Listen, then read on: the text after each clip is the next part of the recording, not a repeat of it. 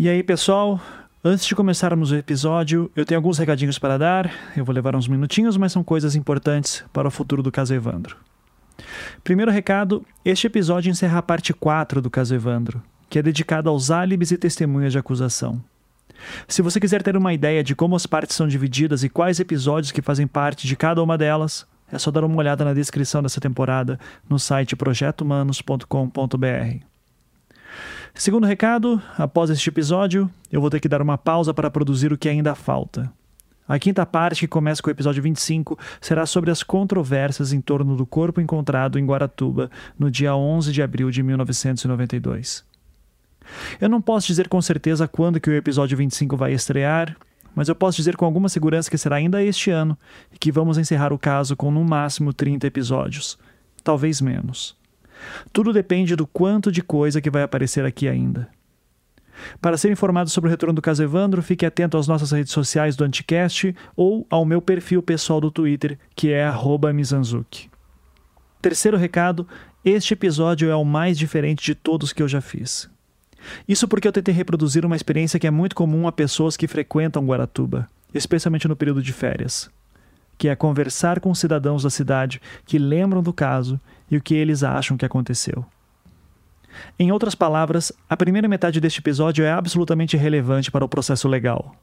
Ao mesmo tempo, é também uma forma de mostrar como essa história vive na cabeça dos habitantes. Por isso, uma boa maneira de se ouvir esse episódio é a seguinte: imagine que você está andando por Guaratuba e tentando entender o que aconteceu. Que conclusões que você tiraria ao ouvir o que eu ouvi? Ao escutarem este episódio, vocês estão mais capacitados do que eu estava na época dessas gravações para contestar uma informação ou outra que me foi dita. Então eu vou deixar para vocês o trabalho de identificar o que faz e o que não faz sentido. Já a segunda metade deste episódio é importante porque mostra mais uma testemunha de acusação que participou do julgamento de 1998. Quarto recado: há dois pequenos trechos que eu bipei porque é algo que não aparece nos autos do processo. Se eu cortasse aquela parte toda, a narrativa ficaria estranha no contexto, ao passo que não daria para ser colocado no ar sem que eu corresse o risco de criar mais uma confusão num caso que já é bastante complexo. Finalmente, meu último recado. No momento, eu estou planejando a próxima temporada do Projeto Humanos. Eu já tenho umas três histórias em mente e, com a ajuda de vocês, a nova temporada pode estrear já no ano que vem. O caso Evandro demorou cerca de três anos para ser produzido porque eu não tinha como ter uma equipe dedicada que trabalhasse comigo frequentemente. Agora, graças à ajuda de quem contribui mensalmente, eu já consigo remunerar algumas pessoas que me auxiliam. Mas ainda estamos longe de ter condições de montar uma equipe ideal. Por isso, se você puder e quiser nos ajudar, a partir de R$ reais por mês, você já permite que a próxima temporada do Projeto Humano seja produzida com todo o cuidado que ela merece. Para ajudar, basta entrar em projetohumanos.com.br, clicar no link Apoie, que está lá em cima, e ver como fazer. É rápido, seguro e eu fico muito, muito grato por confiarem no meu trabalho. E é isso. Em breve, nós retornamos com a quinta e sexta partes do caso Evandro. Este programa descreve cenas fortes e não é recomendável para pessoas sensíveis todas as pessoas aqui citadas tiveram seus nomes retirados de documentos públicos, autos de processos e matérias que saíram na imprensa, respeitando as vontades daqueles que se recusaram em conceder entrevistas quando os contatamos. Caso algum dos citados sinta-se desconfortável e deseje um direito de resposta, favor enviar um e-mail para contato@projetohumanos.com.br. No episódio anterior. João Carlos Anderson, sobrinho de Celina Bage, um tal de Toco, que era um primo do, do, do próprio Désio, que foi intermediário, e um, e um outro cidadão lá, que era um pistoleiro, tal de Joca, eh, fizeram um contato com ele e, e, e tentaram subornar ele. É, você terá proteção da lei, que o juiz é quem vai dar proteção a você. A saída que o senhor acha é eu chegar lá e dizer não, que não foi naquele dia. o carro com o João, então eu estava emboletado, fumando maconha no dia que ele me viu e eu não, tenho, não tinha condições de dizer nada. Provamos que a principal pilastra da acusação, que era o depoimento de Edésio da Silva, um mentiroso que esse sim, industriado, veio mentir no júri e não foi industriado pela defesa. E a única testemunha que ficou como mentirosa foi Edésio da Silva. Edésio da Silva, que durante seis anos manteve uma versão falaciosa. E essa versão foi suficiente para que o Poder Judiciário do Paraná mantivesse em cativeiro essas duas senhoras. Não foi só com o seu Irineu que fizeram isso. O Edésio da Silva, aquele cidadão que viu a criança dentro do carro com Celina e com a Beatriz, e que chama de maconheiro, e que chama de mentiroso, e, e apesar disso tudo, o que, fiz, o que fez a família Baixo tentou corromper esse Edésio. Só que o Edésio tem dignidade.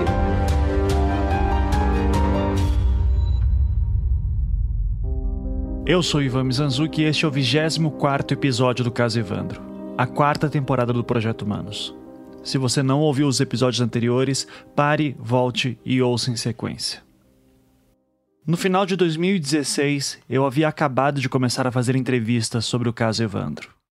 Eu ainda não tinha os autos do processo, tampouco as fitas cassete VHS anexadas a ele, e boa parte do que eu sabia vinha de matérias que consegui ler na internet.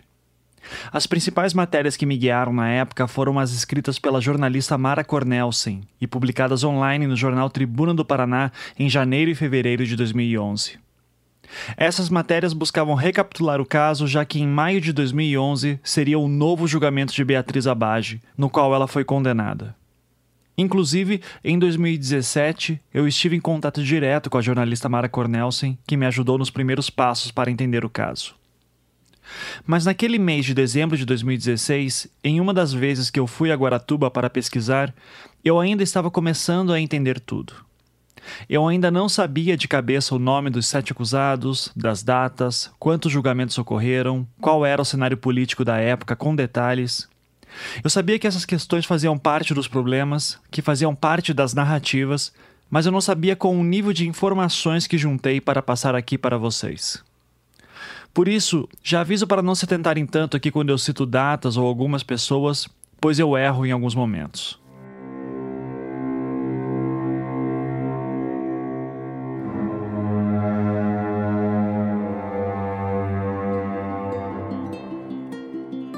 Andando e dirigindo por Guaratuba naqueles dias de dezembro, eu tinha a intenção de conhecer os lugares, conversar com moradores e ter uma ideia sobre como o caso Evandro está no imaginário da população. Eu estava com meu gravador na mão, com microfone e tudo, mas em algumas horas eu usava meu celular para gravar também, pois ele era bem menos intimidador. E o que eu queria mapear era o que as pessoas achavam sobre todo o caso. O que será que elas lembravam? O que será que elas sabem? Ou talvez, o que acham que sabem?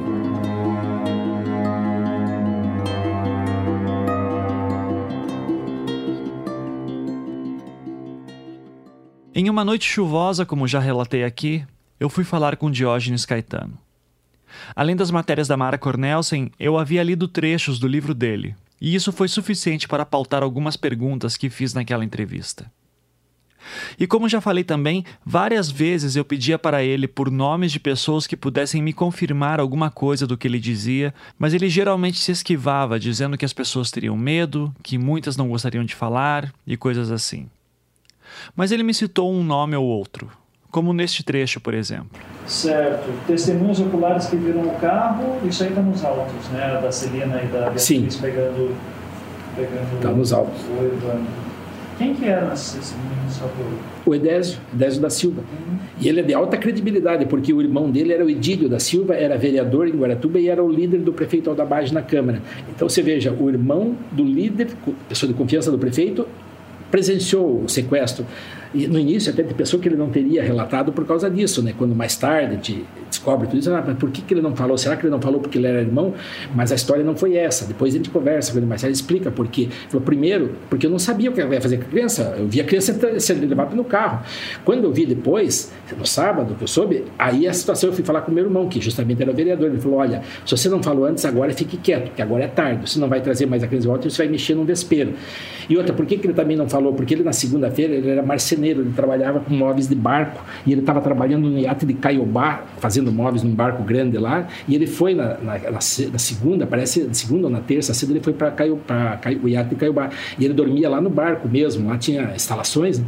e quando ele voltou, ele voltou só no final de semana, então ele nem sabia que estava vendo aquela busca todos aqueles dias, quando ele chegou no sábado é que ele soube que acharam a criança morta, quer dizer, então não teve muita, muita possibilidade, né? No episódio anterior, eu havia citado que uma nova testemunha de acusação entrou em cena em outubro de 97. Quando eu conversei com Diógenes, eu não sabia dessa data exata, mas em certo momento da nossa conversa, ele me falou um pouco sobre essa testemunha. E isso aconteceu no meio da sua explicação sobre como teria ocorrido o assassinato de Evandro. Antes de eu tocar essa parte, aqui valem três avisos. Primeiro que muito do que Diógenes fala refere-se às confissões que Davi, Oswaldo e Vicente teriam feito na madrugada do dia 2 para 3 de julho de 92. Eu vou deixar esses depoimentos para serem conferidos nos extras deste episódio, na parte da enciclopédia do Casevandro, no site projetohumanos.com.br. No caso desses depoimentos, eu consegui tirar fotos dos autos originais, já que as cópias digitais tinham partes faltando. Como os autos são muito antigos, alguns pedaços dele literalmente se despedaçaram, mas só em alguns pequenos trechos. Então, no geral, é possível ler 99% deles sem grandes problemas.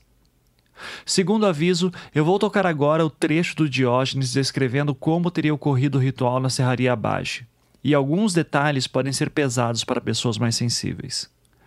Terceiro aviso: muita coisa do que ele diz eu já analisei em episódios anteriores e também analisarei outras questões em episódios futuros. Por isso, eu não vou rebater nada do que ele diz aqui. Eu vou deixar ele falar livremente, sem interrupções. Meu interesse é justamente mostrar como é o imaginário do caso hoje em dia. Então, para este episódio, se imagine andando por Guaratuba, conversando com pessoas e tentando entender o que teria acontecido naquela semana de 6 a 11 de abril de 92, porque era exatamente o que eu estava tentando fazer. Ah, primeiro a responder é o seguinte, você concorda com a, versão da promotoria sobre como é que foi o, contato entre os sete, como é que foi todo pegar o, o, a criança, o Evandro? A, a, versão da promotoria você assina embaixo, tá, ela também precisa. Sim. Tá. Então, eu gostaria que você, justamente para mim, narrasse o que, que aconteceu com o Evandro, desde o dia 6 até o, o, ele ser encontrado corpo.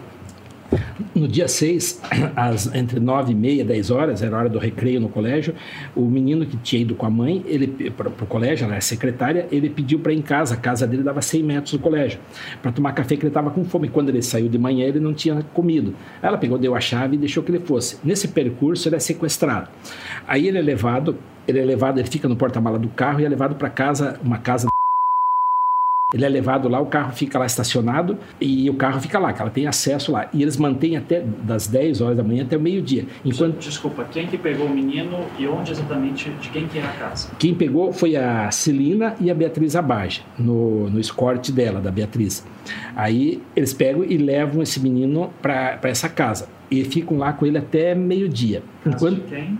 Eu não vou citar o nome porque envolve é, mas é o local onde eles ficaram, né? Isso não está Não, isso não está, não tá, não, não, isso não foi pertinente, né? Porque nem, nem se sabe se eles sabiam, né? Já que eles eram muito amigos e ela tinha acesso, ela podia ter deixado lá, ela precisava ficar com essa criança escondida.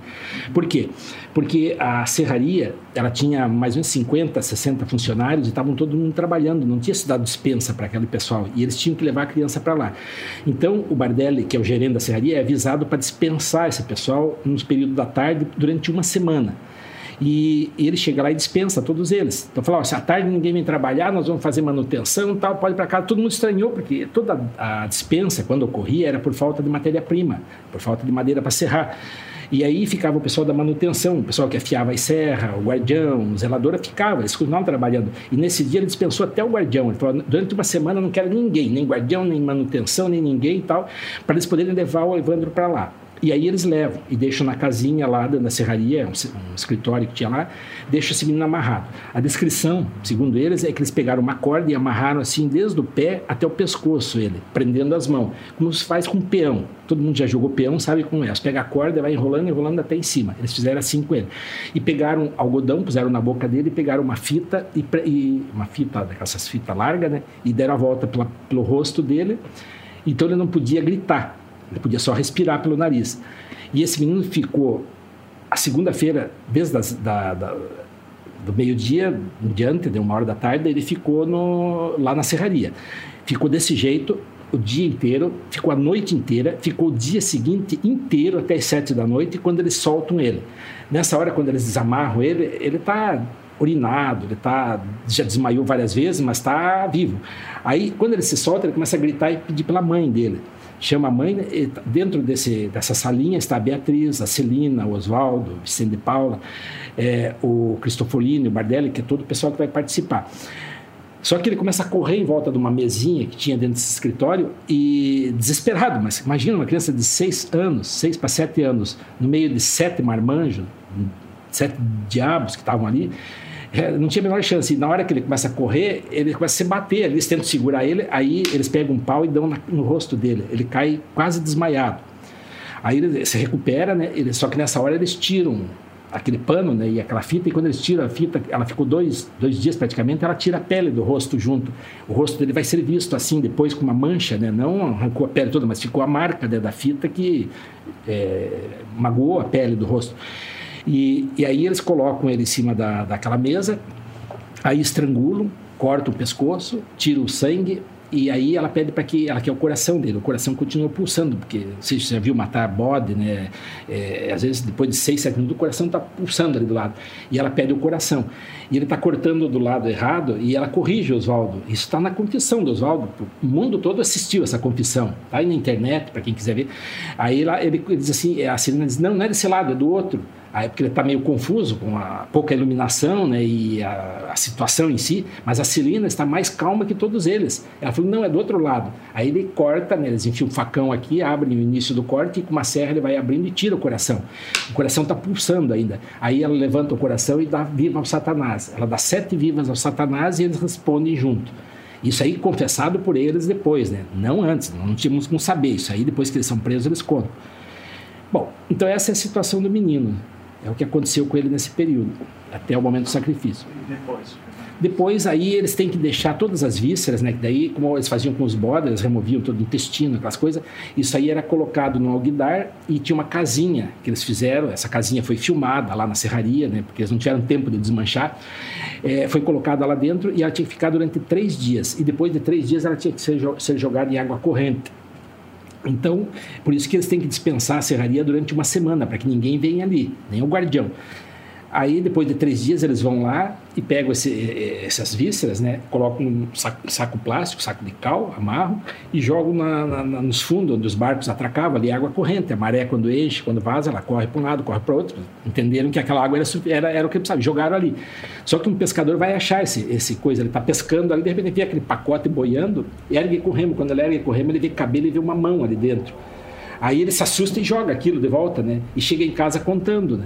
Aí ele até ele pergunta porque tinha água no fundo da canoa dele e tinha os peixes que ele pegou e se ele puxasse, pergunta por que, que você não puxou para dentro, né? Porque ele achou que era um feto, um aborto, né? Ele não sabia que, que, que a criança era uma criança de seis anos. Aí ele não, mas tinha sangue junto, eu nem ia pôr ele junto com meus peixes, aquilo ali é um tinha placenta, tinha, ele achou que era isso. Aí, só que ele chegou, né, e foi era isso foi de manhã, foi de, naquela foi na, no dia que eles jogaram na quinta-feira de manhã. Aí ele vai para a cidade fazer umas coisas, mas ele fica com aquilo na cabeça. Aí ele volta, volta e resolve lá de novo. Não, mas eu vou ver aquilo lá, porque tinha uma mão ali, aquela mão era muito grande para ser de um feto, e volta a procurar, só que não acha mais, porque a correnteza da maré acabou levando o saco, né? ele estava flutuando, enroscado num galho, quando ele puxou com o remo, ele acabou soltando, e não achou mais. E daí mais tarde até a polícia vai mergulhar lá para procurar, mas aquilo é, é, semanas depois, né? Então o pacote provavelmente já furou, já os siri, peixes já comeram tudo, né? Foi embora.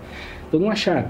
Só que eles confundem. Mais tarde, quando eu digo que o corpo do Leandro Bossa está jogado na Bahia, eles confundem a imprensa, a própria defesa. Não, mas nós procuramos lá e não achamos. Não tem nada a ver. Uma coisa é uma coisa e outra coisa é outra coisa. Aonde foi mergulhado foi onde estava aquelas vísceras e a mão do menino. Aonde está o corpo do Leandro Bossa é outro lugar. Ali está o corpo inteiro. Vocês só tiraram o sangue do Leandro Bossa.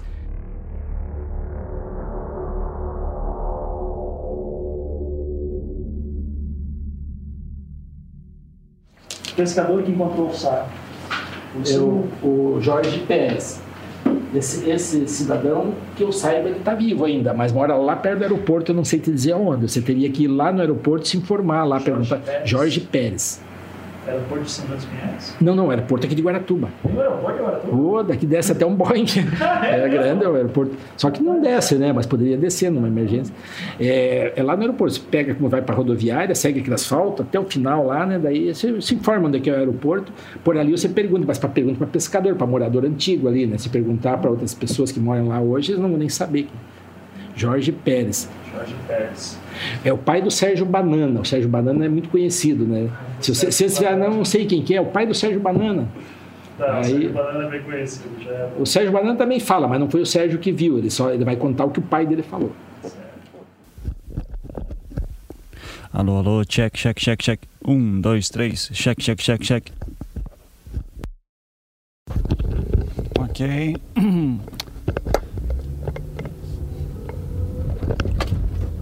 Certo, então só para fazer o registro, agora é meio-dia e 48 de quarta-feira, dia 28 de dezembro de 2016. Eu acabei de ir até a região onde o corpo do Evandro foi encontrado. Uh, dizia que era, na matéria da Mara Cornelsen dizia que era na, na rua Engenheiro Beltrão, mas eu conversei com um local lá, um homem chamado Dirceu, de 70 e poucos anos, que mora em Guaratuba já faz também bastante tempo, ele não morava na região sempre. O Dirceu uh, disse que na verdade era na Rua das Palmeiras, os Palmitos, Palmeiras, é, acho que é assim. E, e, daí que era ali paralelo, ali perto. O problema é que eu estou sem GPS, eu não consegui ver os nomes das ruas e ali era um matagal bem complicado. É, daí conversamos um pouco e coincidência do destino, ele falou que a mãe dele trabalhava na Serraria Abage naquele período é, e que ela confirma que eles, é, que os Abage dispensaram a o pessoal da Serraria inteira por uma semana. É, eu não sabia dessa informação antes e ele me falou para falar com a, com a, mãe dele.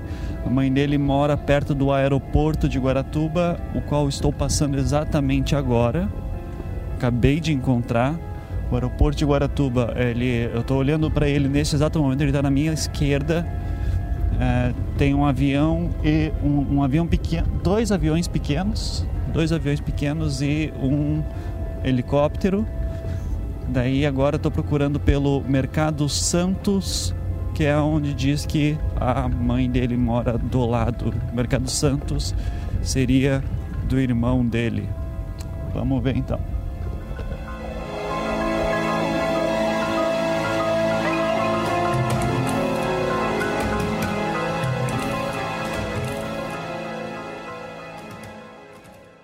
Queria só que você falasse seu nome e quanto tempo que você trabalhou no, lá na serraria? Eu trabalhei quase dois anos, um ano e pouco. De que ano a que ano, você lembra? Ah, não sei, não me pergunte agora, isso eu não sei. E qual que é o seu nome, Terezinha? Terezinha Dorberto Santo. Dorberto Santo, certo. Você, qual era, você lembra da sua função lá? O que você fazia? Não, lá não, não tinha função certa. Fazia de tudo um pouco. É, então o dia que apurava na serra, a gente ia pra serra. Quando apurava para limpar as tabuinhas, ia para tabuinha. Quando faltava para limpeza, nós ia... ali nós não tínhamos função certa. Todo mundo trabalhava Fazia assim. de tudo. Não, ali era feito de tudo. Foi um bom tempo? Trabalho? Gostava de trabalhar lá? Eu gostei toda a vida de trabalhar. Eu nunca ia. Tudo que foi serviço eu gostei de estar. Mas lá era legal? Não, lá a gente era legal. Uhum. Porque a gente se dava com todo mundo, cada um chegava para seu serviço, para suas coisas. E o seu Aldo conhecia? O seu Aldo conhecia, mas ele não ia lá. E o seu Aldo era gente boa. Bom prefeito? Bom prefeito. Eu tenho muita coisa para agradecer que ele está lá no céu. Mas foi um bom prefeito. O que não prestava era a mulher dele e a filha. Por que, que não prestava? Não prestava porque ele queria ser mais do que os outros. E esse negócio das pessoas querer ser mais do que os, os trabalhadores é bobice.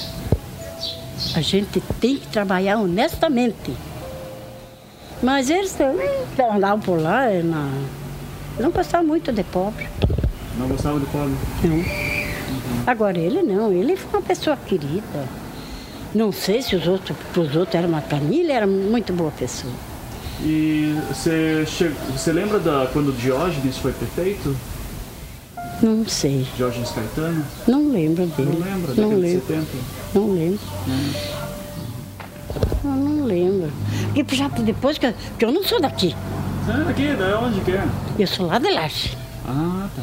Então passou tanta gente de prefeito que eu não sei nem quem é. Ah. Mas seu Aldo gostava? Eu gostava dele. Ele era bem bacana. Até uma vez, te- tinha e tem uma horta lá. Eu trabalhei na horta, no tempo dele. Eu levava as coisas para comer, mas tinha gente que não tinha. Daí ele disse, não, agora vamos fazer o seguinte, vamos trazer aqui um fogão, uma geladeira para vocês. Panela tem, coisa, façam comida aí. Se junte e façam comida. A Mardita tirou a geladeira e tirou o fogão. Não gostava dela, não. Eu sou sincera. Eu não nunca gostei da Beatriz e nem dela. Da Celina. É. Agora ele não, ele era gente boa, ele encontrava a gente, ele abraçava, ele dizia adeus. Ele, ele não tinha nojo agora, ela não, de lá ela dizia. Hum, boa tarde, seca.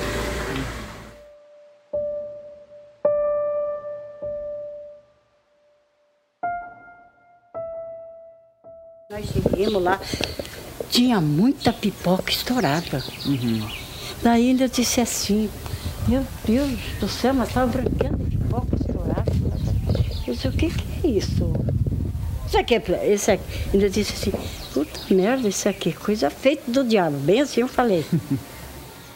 Aí nós entramos para lá, liguemos as máquinas, liguemos as coisas, daqui a pouco a polícia bateu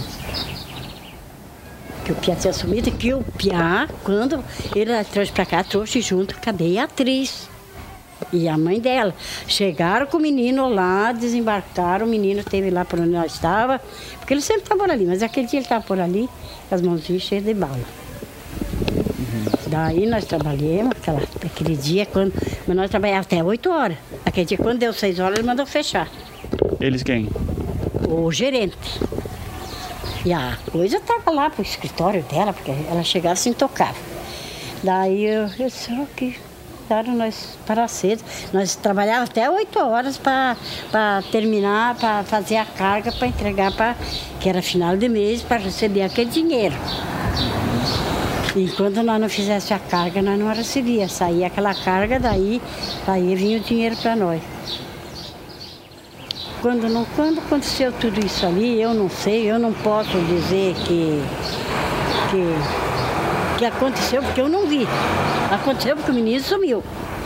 Mas eu não vi, daí pegávamos, pegávamos nós, levávamos para lá, conversávamos, fazia aquele, pegava outro, levava o outro para outro lado. Mas nós não tínhamos o que conversar. Eu mesmo falei, eu não tenho o que contar, porque eu não vi nada. Eu sou apenas um funcionário. Quando eu cheguei aqui, tava essas pipocas estourada, mas eu não vi nada. Porque a gente chegava e não estava cuidando, a gente chegava e ia lá bater cartão. Aí quando começou a funcionar as máquinas, a polícia chegou, tá. Aí nós, quem tinha levado café, tomava. E quem não tinha, ficou sem comer. Que nem eu que morava pertinho aqui. Aí deu o horário, o horário que eu vinha fazer lanche ali num- numa lanchonete. Já estava aquele recurso de polícia para lá e para cá, mas nós estávamos presos lá.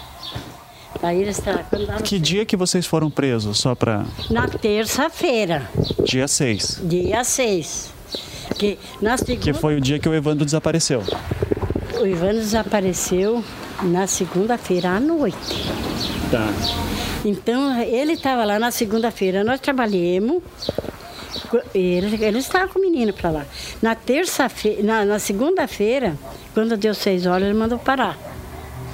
Eles quem mandaram parar? O gerente. O gerente mandou É, parar. mandou nós parar e ir para casa. Ah, Mas a gente dava graça, sair de uma vez, porque estava louco para sair. Daí ele disse, ô, beleza. Ele dispensou por uma semana. Não, naquela hora ninguém mais conversou. Ele só. Mas por quê? Por que, que ele dispensou as, as seis? Não sei, mas isso já estavam combinando as coisas. Dê certo que é. Daí ele disse, ó, vamos para casa que hoje nós não vamos fazer serão. Nós trabalhávamos todo dia até as 8 horas, às vezes até passava das 8 horas, nós lutando com aquelas madeiras. E aquele dia ele mandou nós cedo, mas tinha bastante madeira para arrumar. Ele disse, não, a carga está pronta. Como é que é? A carga já está pronta. A carga já está pronta. Já está pronta. Porque nós trabalhávamos para fazer aquela carga daquele carro para sair, para entregar lá, para cair o dinheiro. Mas nós só, só fazendo aquelas madeiras e jogando. Mas eles que empacotavam lá, não sei como é. Uhum. Então eles disse, não, mas a carga já está pronta, vocês podem ir para casa descansar. Mas eles já estavam de certo com, combinado com as coisas, de certo, eu não sei. Eu não sei porque eu não vi. O que aconteceu no dia seguinte? Foi no dia seguinte, nós chegamos lá, tava aquela coisa, era daí da, eles prenderam. era o quê? Aquelas pipoca. Foi o que eu vi. Aí já estava a polícia, a polícia chegou, cavocava ali, cavocava aqui, cavocava ali. Mas nós ficamos em dúvida, pois agora. Aí nós ficamos seguros lá, daí já, já fecharam tudo aquilo ali, daí eles ficaram. Quem saiu, saiu e eles ficaram por ali. E daí eles acharam uma criança lá não sei aonde, depois acharam outro não sei o quê, mas eu não vi nada. Eu estou falando, eu não sei de nada. Só sei que eu trabalhava lá. Trabalhei muito tempo lá. Foi só a única. Então, outra coisa eu não posso falar. Dizer, não, não, eles mataram, mataram. Por que eu menti? Eu não vi. Uhum. A gente tem que falar o que viu, não o que dizem. Nós temos que falar o que nós vimos, não o que o fulano viu. Quando vocês foram dispensados às 6 horas, é, é, então no dia seguinte já voltaram a trabalhar, só que já, a polícia já veio? Já vi. Nas 6 horas, na segunda-feira, 6 horas, mandaram nós parar. Daí nós mandaram parar, a gente teve graça a vir para casa, pra, porque a gente que é dono de casa tem o que fazer. Quando voltou, no outro dia, que 7 horas, o portão estava aberto para nós entrar. Das 7 e meia, 7 e meia, eu nós começava a serrar as madeiras. Até que arrumava uma coisa, arrumava outra e ficava por ali. A polícia chegou e tocou nós. A polícia já tocou logo no dia seguinte, depois do desaparecimento do menino, então? Da, não, já, já aquele fato. O corpo já tinha sido encontrado? Já chegava e perguntava, que até nós estávamos com a terra ligada, ele chegava e perguntava é como, como é que fizeram para o Ivando. Eu nem sei quem é Ivando. Eu sabia que era aquele menino, mas diretamente o nome dele eu não sabia. Porque a gente está trabalhando, não pode dar atenção nas coisas. A gente tem que dar atenção no que está trabalhando. Aí eu sei que dali, naquela hora ninguém mais voltou a trabalhar. Você consegue me lembrar um mês que isso aconteceu? Eu não sei se foi abril. Eu não sei. Mas eu acho que foi, foi negócio de abril, acho que era. Não foi em junho? O junho é uma coisa. Porque faz tempo isso ali. É, faz 25 anos já. É. Eu sei que faz tempo. E eu, esse, exatamente eu não sei. É, você não lembra de da, da, do gerente dispensando vocês por uma semana e voltando a trabalhar normalmente uma semana depois? A gente não, não imaginou isso aí. Porque... Não, antes, de, antes da polícia vir, ou não, antes disso. O negócio foi assim, foi. Ele só chegou a hora, ele disse assim, pode parar de trabalhar e é cinco, é seis horas. Parem, desliguem as máquinas e, e vão para casa descansar. Foi só o que ele falou gerente. Aí desligamos as máquinas, quem trabalhava na máquina desligou, e quem estava na limpeza terminou e saímos. No outro dia nós chegamos lá, o portão estava aberto, mas tinha muita pipoca estourada. Estava branquinho de pipoca. Assim. Eu disse, oh, que coisa esse aqui, coisa do ainda, eu disse. Aí entramos lá para dentro, no que entramos que liguemos as máquinas, a polícia bateu. Ali naquela hora, nada, não, não, ninguém trabalhou mais ali. Uhum. Uns foi embora, outros foi para um lado, outros foi para outro, então ninguém mais trabalhou. Terezinha, muito obrigado, desculpa incomodar. Não, não é, é. incômodo.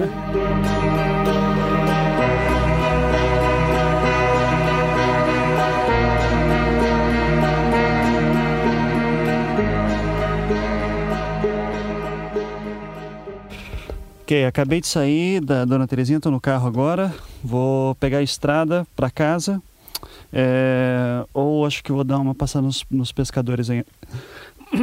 o, o caso, a Terezinha, ela trabalhou lá pelo jeito, teria que confirmar. Mas o relato dela é muito confuso. Eu acho que ela não, eu acho que ela se confunde entre maio e junho. E porque não faz sentido a polícia ter fechado, vamos lá, o gerente dispensou todo mundo no dia 6, no dia 7 a polícia já fecha tudo, ou dia 7 para 8, não faz sentido isso. Então eu acho que ela está se confundindo, eu não consigo ainda confirmar se os funcionários tiveram uma semana de dispensa, que nem o Diógenes falou. Então fica essa dúvida em aberto ainda.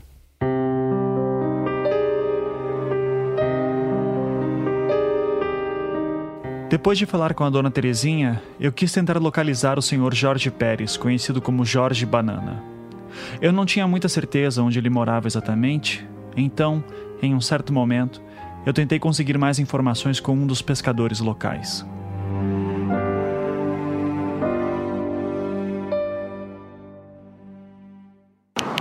Aí ela estava lecionando e a criança ia com ela para a escola e a mulher do Aldabage era a primeira dama.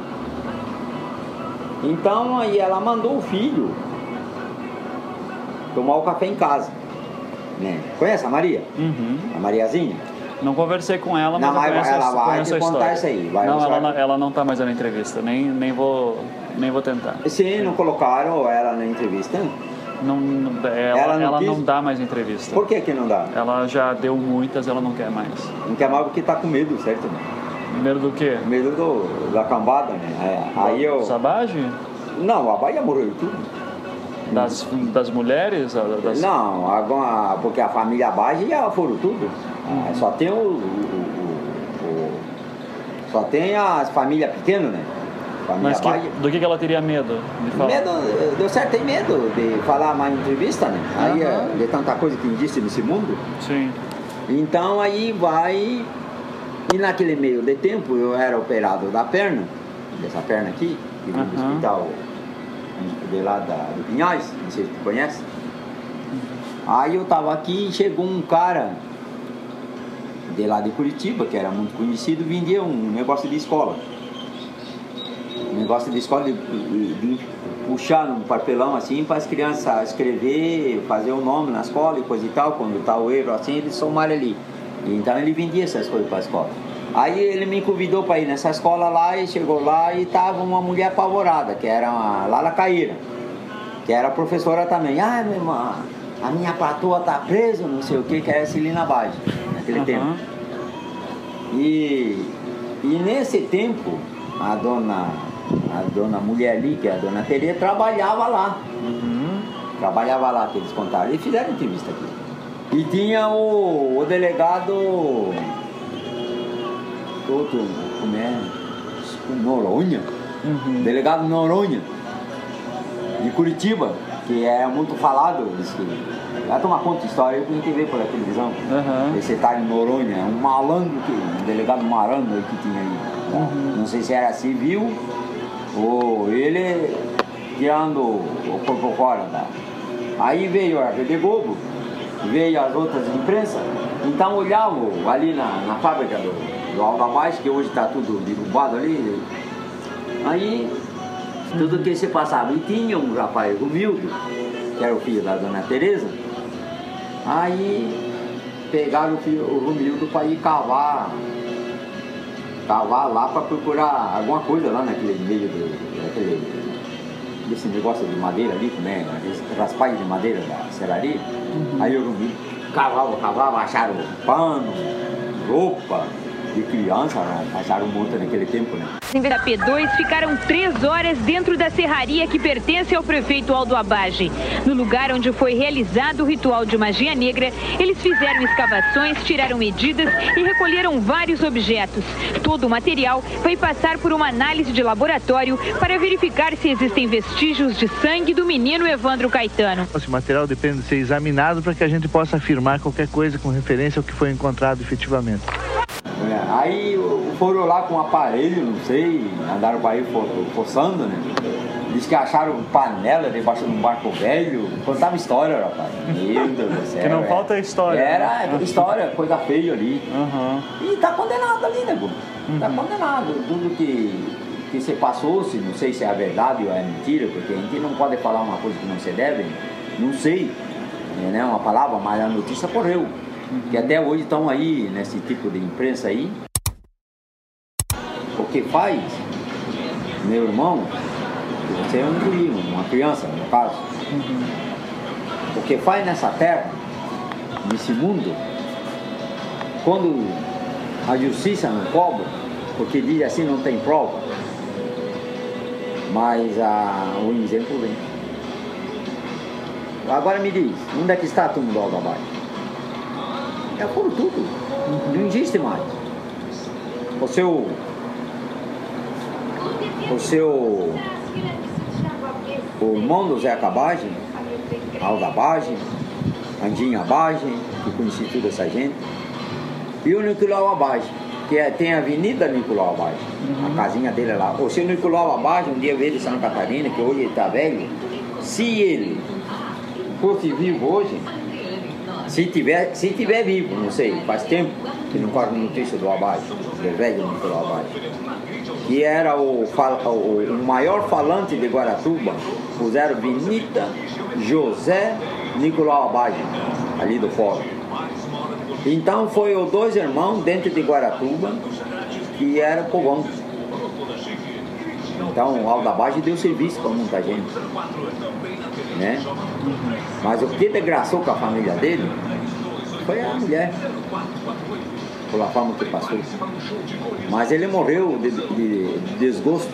Mas o que que tinha? O que que a Celina fazia de mal? Não que... sei, não Mas sei. É que você acabou de me dizer que ela fazia, é, que ela que desgraçou. É que, que, que desgraçou fazia? na palavra do que ele que correu notícia.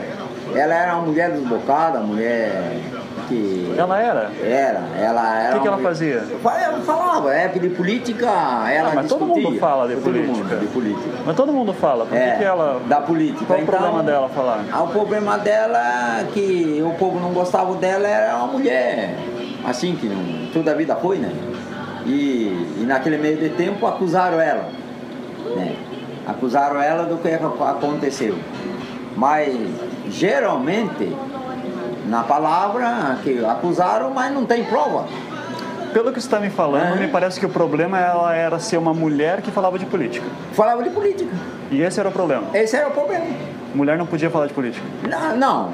A política é o caso, que ela, ela brigava na época, né? Homens também eleição, brigavam. Que todo mundo briga por causa de política. A Câmara dos Vereadores, o pessoal brigo, briga o tempo inteiro. Brigo lá de política. Uhum. Então. E naquele... Você já deve ter brigado em política com alguém? Não. Nunca? Não sou político. Não, nunca brigou com alguém não, assim não, para debater? Não. De política? Não, nunca. Porque a gente, além disso, a gente é analfabeto uhum. no tempo de política. A gente vê por aí. Uhum. Né? Então, que nem o caso. O povo quer acusar o, o, o falecido Alda Baja, a Celina Baja, que aconteceu, mas ninguém tem prova, né? Ninguém tem prova do que aconteceu. Né? A prova, eu não sei, é uma coisa que não existe. Uhum. Né? Uma coisa que não existe. Então, acharam lá o, um, um cadáver lá, um piá, cortado os pés, cortado uhum. a mão, Sim. cortado não sei o que foi mais acharam lá espendurado tudo queimado, assim, conto, né? Correu notícia, aí até, parece que puseram até o rapaz lá na, cadeia. Aí veio o Gastitulho, uhum. o Gastitulho não, como é o, o, aquele que é presidente da, da Assembleia Legislativa, o, que é morto. O, o Aníbal Cury. O Aníbal Cury, gordo. Uhum. O fora era ali onde era, ali onde existe a casa lá. Uhum. Hoje é um restaurante deram fora. O Nilma Cunha não coube para entrar na porta, de tão gordo que era. São tudo mortos essa gente. Uhum. Veja bem, até hoje não descobriram. Né? Sim. Até hoje não descobriram, meu irmão. Não se sabe quem foi. Acontece que nem um negócio lá em Curitiba, que parecia uma criança dentro de uma mala, descobriram? Não, descobriram. Ninguém sabe, nego. Então o povo. Não é verdade? Sim. É, né, a pessoa nem sabe quem foi, o que não foi. Você acha que incriminaram a Celina então sem, não, sem base? Não sei, a gente não pode falar uma coisa se incriminaram ela por. Não, eu tô perguntando a sua opinião. Né, opinião. assim, incriminaram ela assim para dizer que foi ela que fez. Ninguém que levaram, sabe. Que levaram pra serraria, Será fizeram serraria, um ritual ninguém lá. sabe. Ninguém sabe. Né? Só foram cavar lá que tiraram, apareceu no jornal aquela parada de criança enterrada, não sei o que, na, na repagem, um monte de coisa, andaram postando por aí que a gente via no jornal, né? Aí, até hoje não descobriram e não vão descobrir porque ninguém sabe, já morreram tudo. Né? Só tá Celina Bage aí. A, e a Beatriz? E a Beatriz. E os outros não sei, um, já morreram tudo. O, o vereador já foi. A da já foi.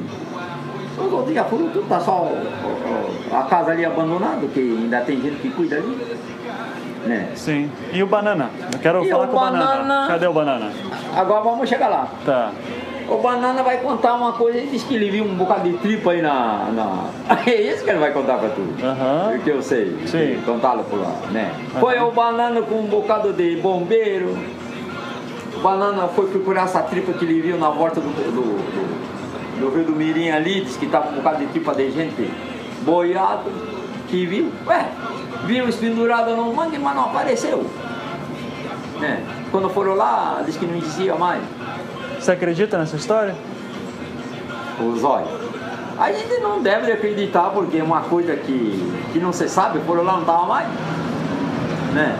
Ah, mas correnteza pode ter levado. Ah, pode ser que leve, pode ser que não leve. Podia estar por ali engatado num galho, ou comeu, alguma coisa. Ah, Então é tudo assim. E acontece tanto da coisa, acontece, meu irmão, eu vou falar que a gente não deve de duvidar, né, Cláudio? A gente não deve de duvidar. Acontece tanto da coisa que não dá nem de compreender, né? A gente, a coitadinha da criança lá sumiu daqui de Guaratuba numa época de temporada. A coitada da Maria tá até hoje, que ela não, nem gosta de falar nesse filho dela, né? Sim. Coitadinho da criança, o, o Bossi, o João Bossi disse que mora no Cabarava, também sumiu essa criança do João Bossi, que até hoje não achou. Você acha que tá certo? Tá Não. errado. Errado. Então é assim, meu irmão. Então uma coisa. E tanto da coisa que acontece nesse mundo, esses políticos. Né? Toda a vida político, toda a vida coisa errada. Lá, Você não vê lá em Brasília, massa, massacram a pessoa, faz o que eles querem, esses policiais que andam por aí, faz o que eles querem. Não entraram aqui dentro de casa no- no ano passado, não vieram fazer o que eles queriam? Intermédio de quem? De gente, andar fazendo uns dos outros que não se deve, acusando uma coisa, eles vieram e se aproveitaram de mim. Né? Desse analfabeto que está aqui, que não sabe ler, não sabe escrever, não interessa ele não saber ler. Mas onde é que eu encontrei? O Jorge mora ali, pra esses cantos aí. É pra esses cantos aqui. É, tá. aí. E todo mundo Uhum. conhece ele. Você chama Jorge Banana. Jorge Banana. É, rapaz, Beleza. é, sobrenome dele, se você perguntar, ninguém conhece. Tá, ok. Jorge Banana. Aham. Então, aí se você... Seguindo as direções do pescador, eu acabei descobrindo que o Jorge Banana morava perto da antiga serraria Abage. Aproveitei então para dar uma passada lá. Me informaram que uma tal de Dona Rosa morava dentro da serraria, e eu suponho que era a mesma senhora Rosa Leite Flora que também morava na serraria na época dos fatos e que depôs no júri de 98, afirmando que não tinha presenciado nada de estranho, com exceção do tal trabalho da Sexta-feira Santa. A serraria estava com o portão aberto e havia algumas mulheres na frente, sentadas na calçada. Uma delas, que eu suponho que era parente da Dona Rosa, me informou que esta estava viajando, mas disse que eu podia entrar na serraria para dar uma olhada. Então, eu estou aqui na serraria agora. Ela está bem abandonada. Tem ah, alguns barcos que são ah, vieram depois. O maquinário que está bem enferrujado. Uma parte que sem teto, que está sem teto agora. O maquinário está completamente enferrujado. Isso aqui não vai dar para reutilizar. Totalmente corroído. Mais de 20 anos aqui jogado. Muito lixo. Tem algumas portas que estão trancadas, aparentemente com correntes. Dá a entender que tem entulho atrás. O espaço deve ter entre 8 e 12 metros, mais ou menos, talvez mais, 8 por 20. Ele é aberto, quase completamente aberto, tirando essa parede que tem as portas e que, como eu falei, estão trancadas. Está bem deteriorado. Está bem feinho. Tem um, umas pichações na parede, uns escritos na parede, não é pichação em si, mas escritos. Tem algumas marcas na parede. Não são tiros, mas parecem. Ou talvez sejam, não tenho ideia. E enquanto eu estava lá, uma coisa me chamou bastante a atenção. Atrás da serraria havia um rio.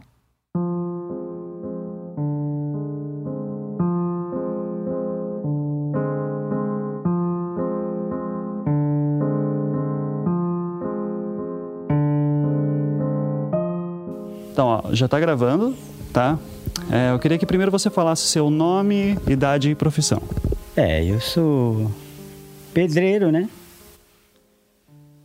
Idade tenho 67 hoje. Meu nome é Jorge Juliano Pérez. É. E o fato que, que aconteceu é que. Antes disso, me falaram que o, seu, que o pessoal só te conhece por banana. É, meu apelido aqui é banana de escola, né? Uhum. É, apelido é, é de escola. Uhum. Então, se for esse lado aí, a gente.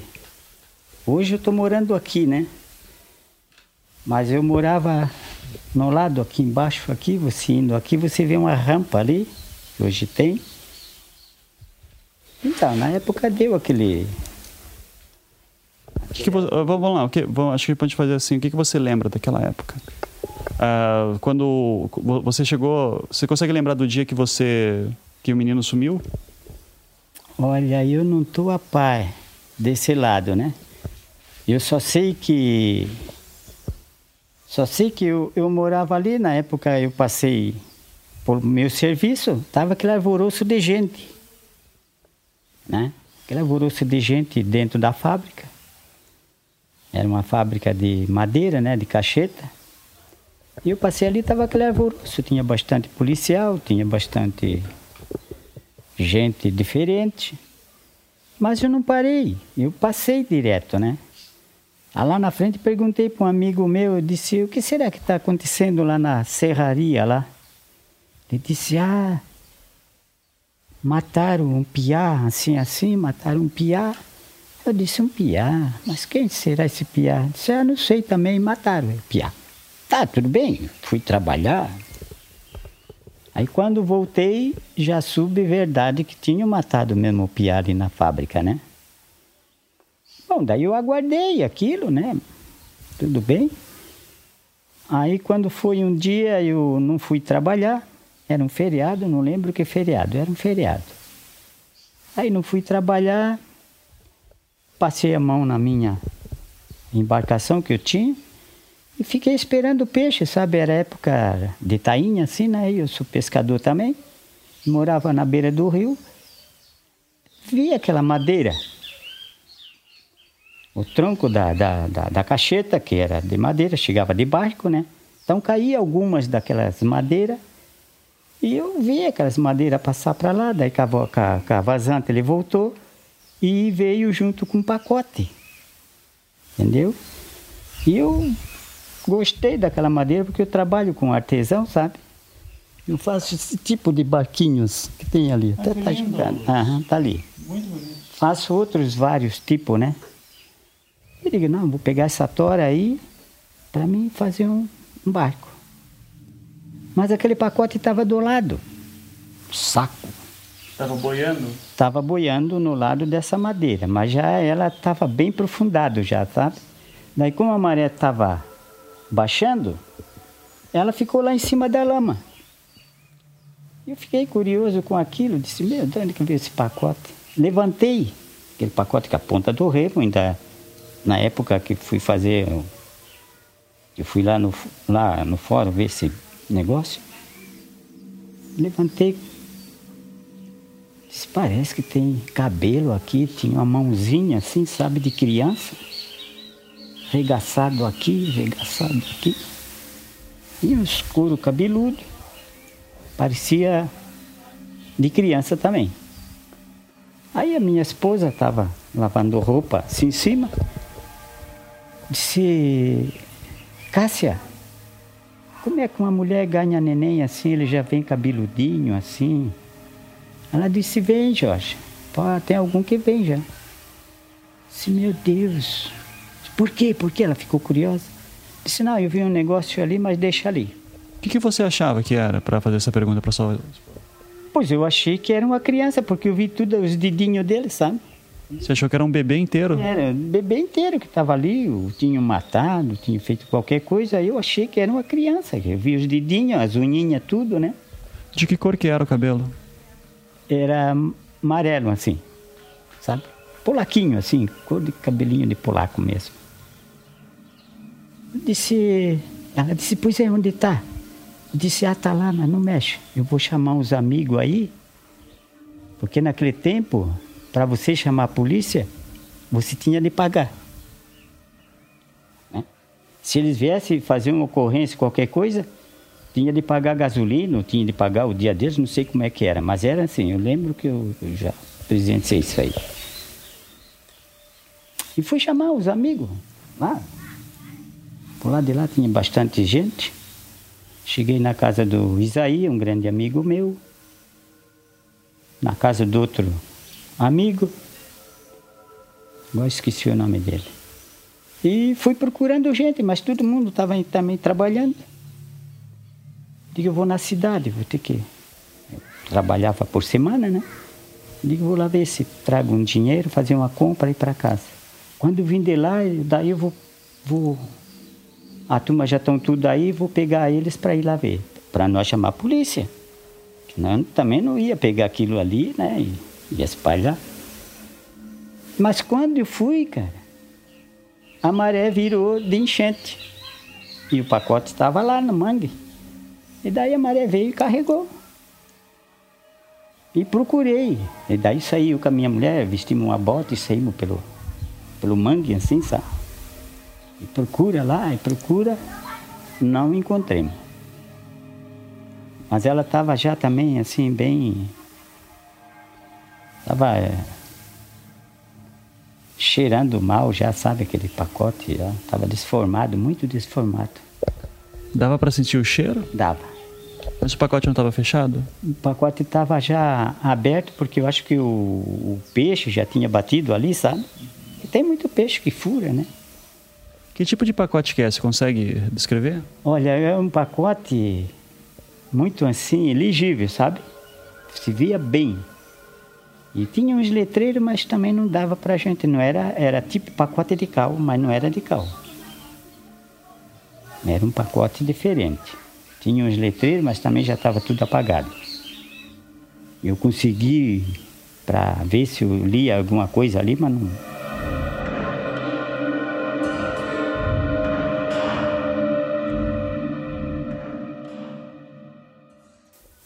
deixei, ficou tempo, ficou tempo, passou mais ou menos quase um mês. Aí eu escutei na televisão o Borghetti, tempo do Borghetti, o Borghetti ia abrir a, a, a, o rádio lá e ia falar sobre esse lado. Ainda eu vi ele falar, pois é, aconteceu lá em Guaratuba a morte de uma criança, tal, aquele jeito do Borghetti, né? E eu disse, ah, não, vou, vou esperar. Aí parece que era meio-dia, 11 horas, abria, não lembro o horário deles. Mas sempre eu pegava.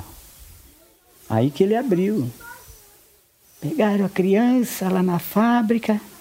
Daí que eu fui saber. Depois passando já bastante tempo. Aí que fui saber. Quando ele disse que cortaram a mão da criança, as duas mãos da criança, tirar o couro cabeludo. Aí que eu me lembrei. Aí a minha mulher disse, Jorge, foi aquele pacote que tu achou, Jorge. Eu disse, é mesmo. De fato, a mãozinha cortado aqui, as duas mãozinhas, estava dentro do pacote. Virado já esse couro assim, né? Os dedinhos já tudo desformado. Mas eu vi bem. E o couro cabeludo que eles cortaram mesmo, né?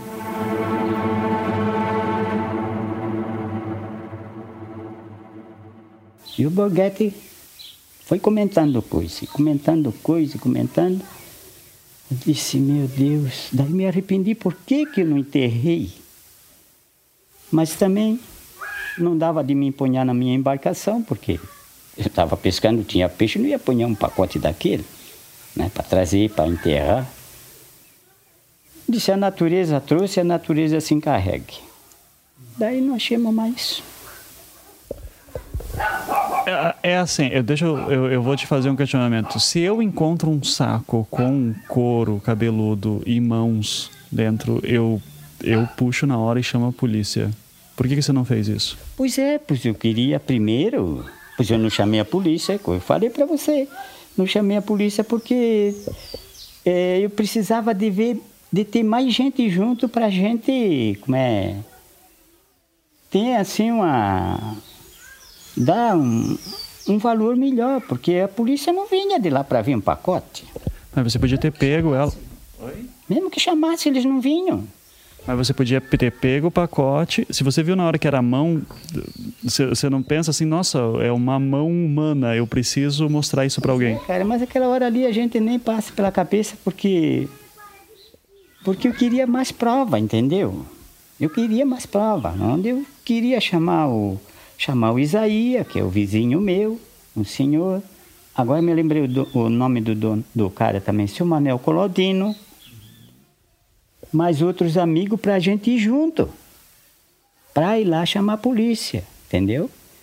Porque naquele tempo não tinha celular, não existia, não sei se. Aqui não tinha. Telefone era só lá na cidade. E não ia daqui lá chamar a polícia, porque hoje não, hoje qualquer coisinha que acontece, você bateu aqui já caiu lá. Mas naquele tempo eu sabia como era, né? Sim. Mas eu deixei lá para chamar os amigos para nós ir ver. Né? Que claro que eu ia chamar a polícia, de qualquer jeito eu ia. Mas é que eu digo, você tinha de. de, de, de, de se eles viessem cá, não sei, é coisa banal que podiam falar, né? Tem que pagar. Acho que, ia, acho que, ninguém ia, falar que é banal uma mão num saco. Pois é. Só que eu vi, né? Eu vi, isso aí eu já dei entrevista lá naquela época que eu tive lá. Uhum. Fui chamado, fiquei quase um mês. Tá aí tudo meus papel, uhum. tudo a chamada que eles fizeram. Eu fui lá, fiquemos lá uma porção de tempo, eu mais os amigos também que viram, né? Outros amigos viram? Mas tudo, tudo meus amigos, tudo tá, tá tudo junto, tem vários. Tinha mais gente com você na pescaria? Não, na pescaria meu não, mas que viu ele dentro do carro dela. Outros viram a criança chorando. Vários tipos de, de, de coisa aconteceu, né? Algum desses amigos está aqui? Ah, mora por aí, mora aí. Quais os nomes? Agora tem a Gavina, Davina, tem. Oh, agora o nome de outros amigos. Você lembra quem que viu o menino no carro da, da Celina e da Beatriz? Lembro. Lembro e ele mora na Pissarra, lá embaixo, lá. Puta, como é o nome dele? Tem um professor também que ele estava lá em Garuva, eles foram fazer a festa lá e estavam comemorando a morte do Piá lá. O professor Tristão também esteve comigo lá junto, lá também foi uma prova que viu. E vários, tem bastante gente. É que se tiver alguém aqui já perto, já gostaria de conversar também, assim, mas é, eu não me lembro, você, você não lembra o nome da pessoa que viu?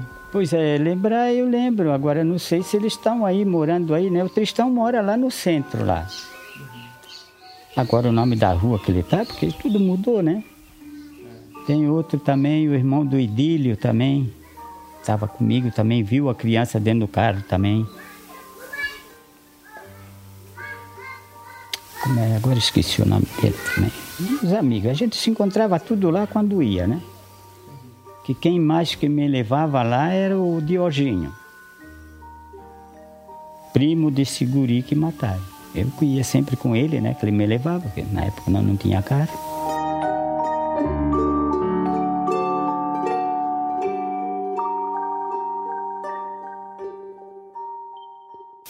Você era amigo do Diógenes, então, na época? Moremos junto. Muro separado, assim como daqui a casa do, da, da, vizinha ali. Moramos muitos anos juntos. Vocês dois eram amigos antes de todo esse acontecimento? Tudo muito antes, muito antes. O, o pai do rapaz ia direto na casa do seu Diógenes, principalmente essa época agora, nós se juntava tudo junto, né? O Krainsky também é um grande amigo, é parente do rapaz também, o Krainsky me levava lá em Curitiba tal. Então, assim, é, é que você está me dizendo então que você era amigo, inclusive, do pai do menino? Eu, muito amigo. Até hoje nós somos amigos. Mas você acabou de me dizer também que quando o menino foi. Quando o menino desapareceu, você nem ficou sabendo. Não sabia, não. Não sabia. Sube quando o Borghetti abriu o rádio lá e falou que era. que era. Admir. Admir. Não sei o que, é parente desse seu Diógenes, sabe? Seu Diógenes, Admir Caetano. Você era amigo, mas é, amigo assim, de, né? Ele vinha cá, conhecido assim, amigo de longe, mas muito antes de já acontecer, porque eu conheci o Piá pequenininho, sempre iam lá na casa do tio dele, que é o seu Diógenes, né? Mas o Diógenes era bem amigo? Amigo. Não era apenas um conhecido? Não, amigo de peito meu amigo, como os vizinhos ali, né, de porta. Fomos muito tempo juntos.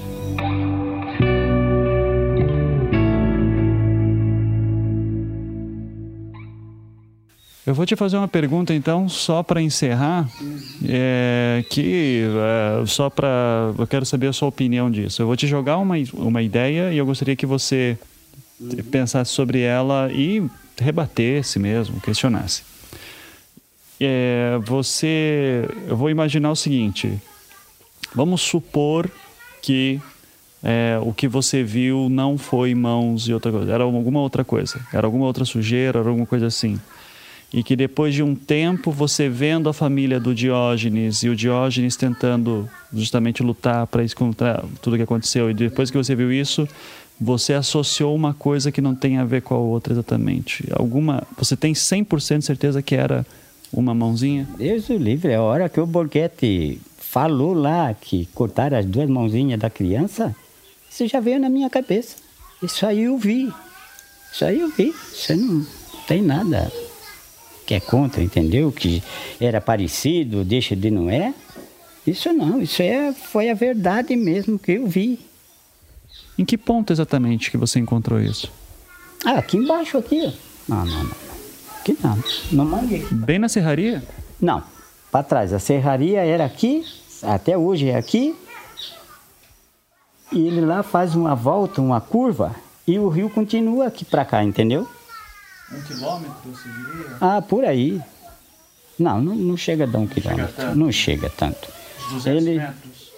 Mais, mais ou menos 400, 500 metros. 400, 500 metros É, da por serraria. aí. Isso, da serraria onde nós estava aqui, né? A serraria fica aqui, só que tem uma curva grande lá, então é esse lado ali. Uhum.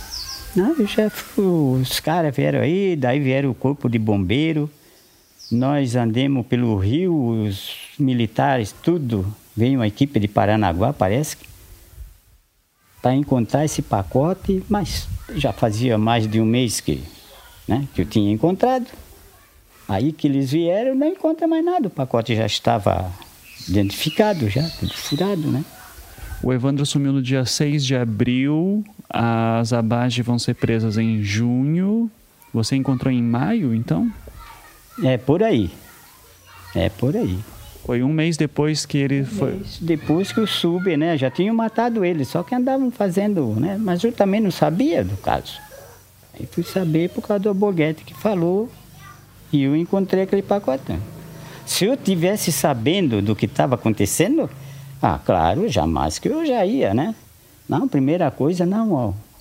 Como eles acharam muita coisa ali na serraria, né? Cavaram aquilo ali, acharam o guidal, acharam não sei o quê, acharam o garfo, acharam. E até hoje tem sangue do rapaz ali, né? A serraria está fechado, está lá até lacrado lá. Mora gente lá tudo, mas tem um pedaço que está fechado lá. Ah, o que, que você acha que tem lá? Hum? O que, que você acha que tem onde está fechado? Não, é que foi lacrado mesmo, né? Onde era o. Não sei, era um, um pedacinho que tem lá que fizeram, tem mancha na parede. Eu não cheguei lá ver, mas eu tinha um piá que era pequeno assim, ele andava por lá tudo jogando bola, como ali um campinho de, de bola, né, que fizeram. Então eles viam lá, ali, ah, pai, tem sangue lá mesmo, pai. Daqui eles foi saber também, né? Hoje eu tenho meu piá com, com 22 anos, né? mas naquela época ele tinha mais ou menos uns 8, 9 anos.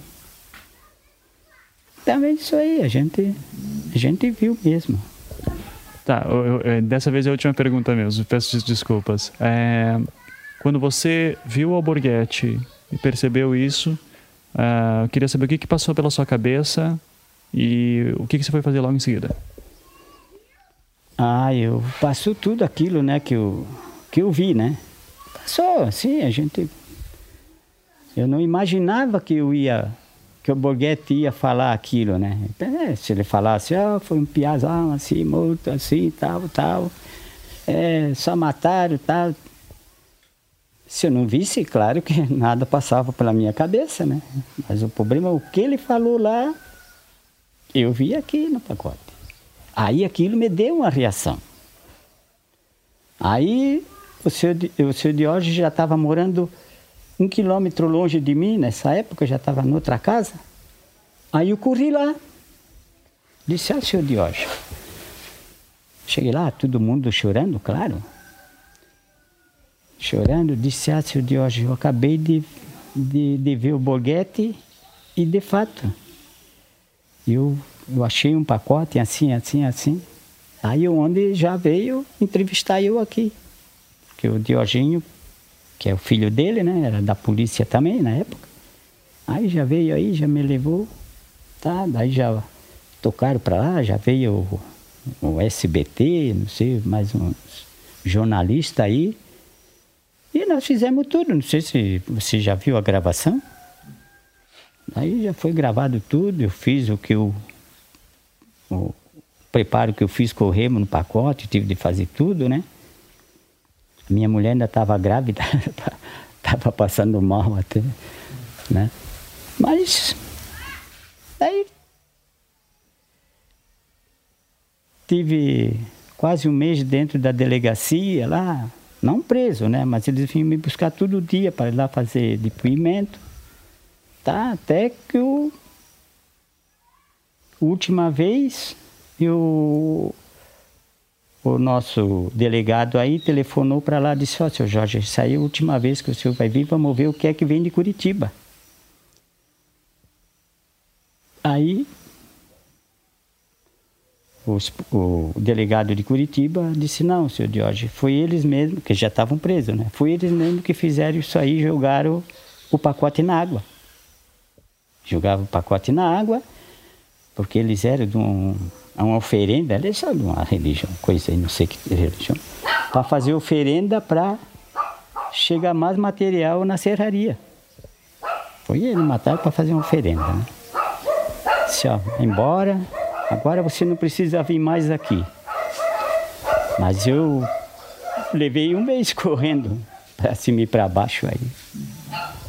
Quando você foi dar o depoimento, então as, as abaixo já estavam presas? Já estavam presas. Tavam, já tinham pegado, já tinha acontecido tudo, né? Já estavam sabendo de tudo, né? E você só ficou sabendo do Evandro vendo o Alborguete? Vendo o Alborguete. Antes disso, o Diógenes não tinha te falado nada? Não, não. Ninguém estava sabendo. Talvez eles estavam sabendo, mas eu não sabia. Estava sendo bem falado na época? Não, estava só o bochicho, né? Estava tudo parado. Só escutava o bochicho.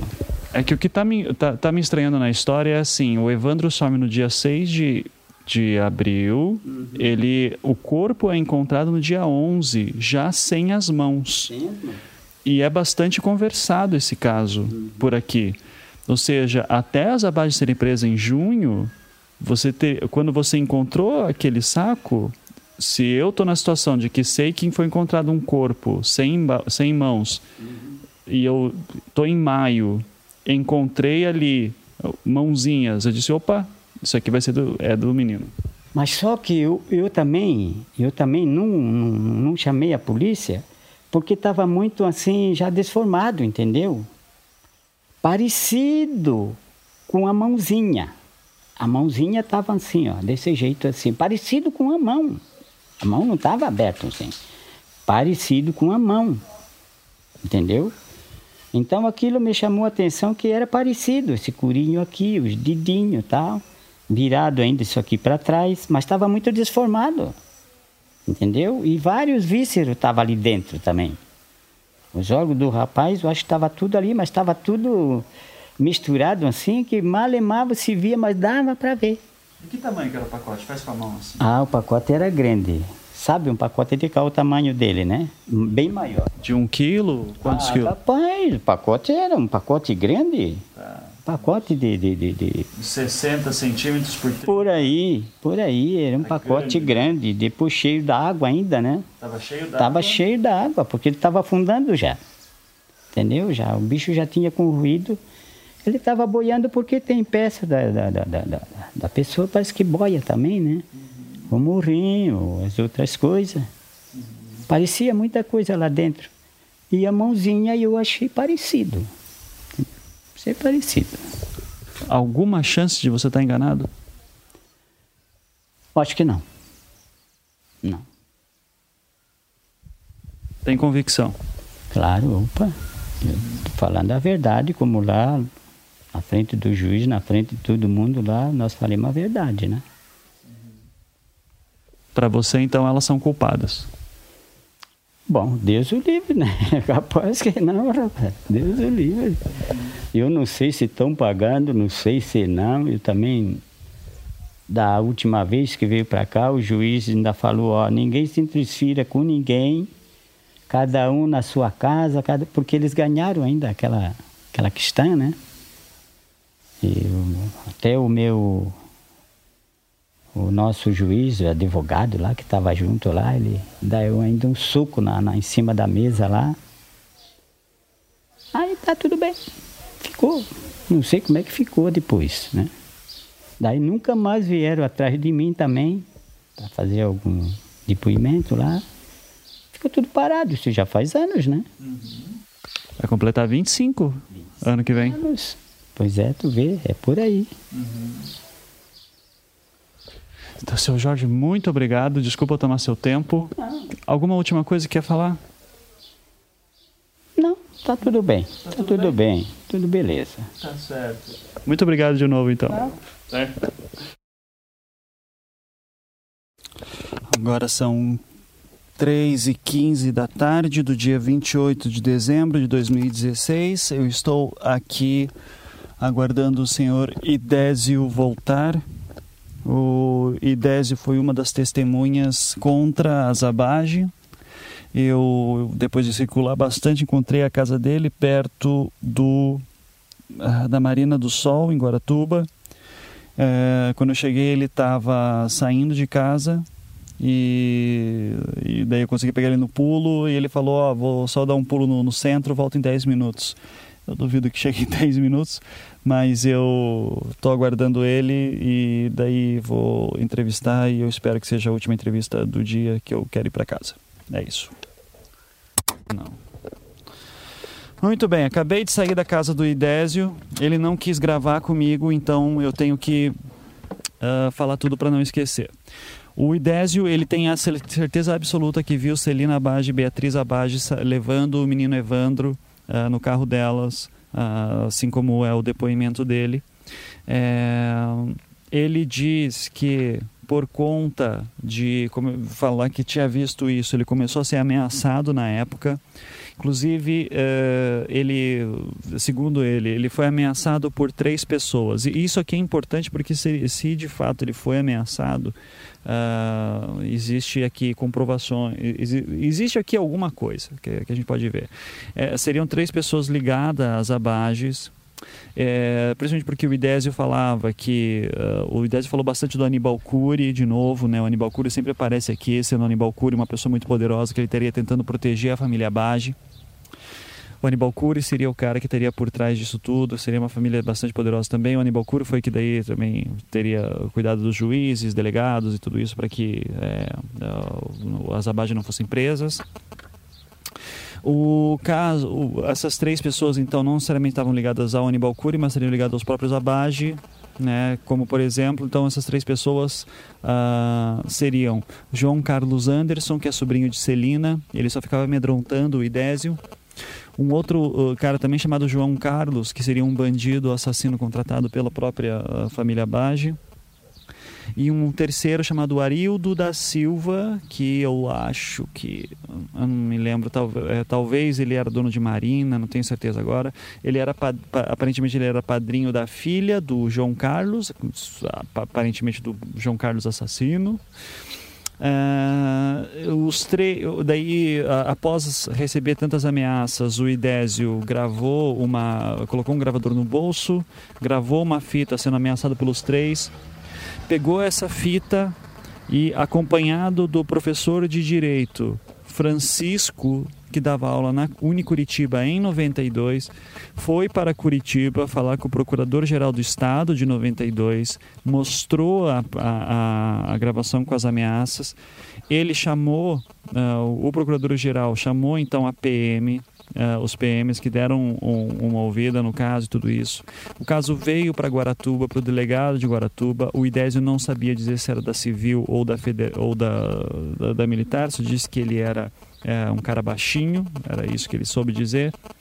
Os três então foram presos por ameaçarem ele, tá? Então, e, teoricamente estavam na delegacia de Guaratuba. É, não ficaram muito tempo, parece que ficaram alguns meses só, com exceção do João Carlos, o bandido assassino, porque parece que ele já tinha algum problema registrado lá de João Pessoa. Então isso foi um entrave dele. Parece que o cara veio de João Pessoa e tinha problema lá em João Pessoa. A ordem dos eventos, nesses casos desses três, é em princípio ameaçaram, depois foram fazer, uh, depois o, o IDES foi fazer sua denúncia em Curitiba, com a ajuda do professor Francisco de, da Unicuritiba, e depois disso, quando viram que tinham sido uh, denunciados, eles começaram a fazer, uh, a oferecer muita grana para que ele mudasse seu depoimento. O Idésio não parece estar mentindo, dá para ver que ele está bastante. Uh, quer dizer, parece estar tá mentindo, parece se for levar a sério, todo mundo está mentindo nesse caso, ninguém está falando a verdade. Mas é, ele parece muito transtornado quando fala sobre isso. Dá para ver assim que ele fica nervoso de verdade.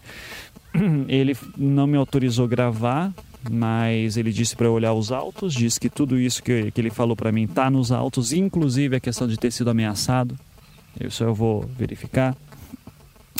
Uh, deixei meu cartão com ele para caso ele queira falar comigo em algum momento, ele mude de ideia, ele venha, aceite gravar comigo. Mas ele não tem dúvida que foi morte e de novo uh, que, que, que as, elas são assassinas uh, e repetiu que a Beatriz tinha um caso com o Oswaldo Marceneiro. na verdade ele falou tinha um caso com o, o bruxo, ele falou nesses termos. Eu acredito que seja o marceneiro. Uh, ele diz que a Beatriz tinha esse caso, diz que a Celina queria poder, de novo cai para as duas, sempre isso, né? Uh, ele parece que fica bastante incomodado também com as minhas intenções. Eu falei para ele que a minha intenção é falar sobre o caso, não tomar conclusões e apenas investigar. Uh, ele acho que ele na verdade quer. Que, que, o que, que eu estou sentindo que todas as pessoas querem? Eu acho que tudo seria mais fácil se eu simplesmente dissesse: não, eu acho que elas são culpadas eu quero que você me dê uma entrevista para eu provar que são culpadas. Né? Mas eu estou tentando ser ético aqui e falar que eu só estou estudando o caso e que eu não sei para onde que isso vai dar. É... Se eu cheguei em Guaratuba é, com certas convicções que elas são inocentes, no mínimo, eu ainda acho que o corpo é do Evandro, já falei isso várias vezes, mas eu cheguei com convicções plenas que elas são. É, que, que, elas são inocentes, depois dessa fala com o Idésio, eu, no mínimo, fico um pouco transtornado, porque ele, de fato, ele fica muito incomodado falando isso. Agora, tem que ver o que aconteceu na época, né?